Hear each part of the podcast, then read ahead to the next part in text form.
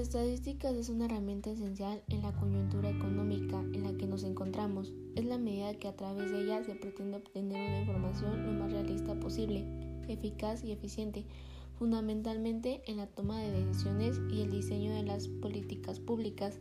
Es más, la estadística no solo es capaz de estimar el presente, sino también de predecir el futuro.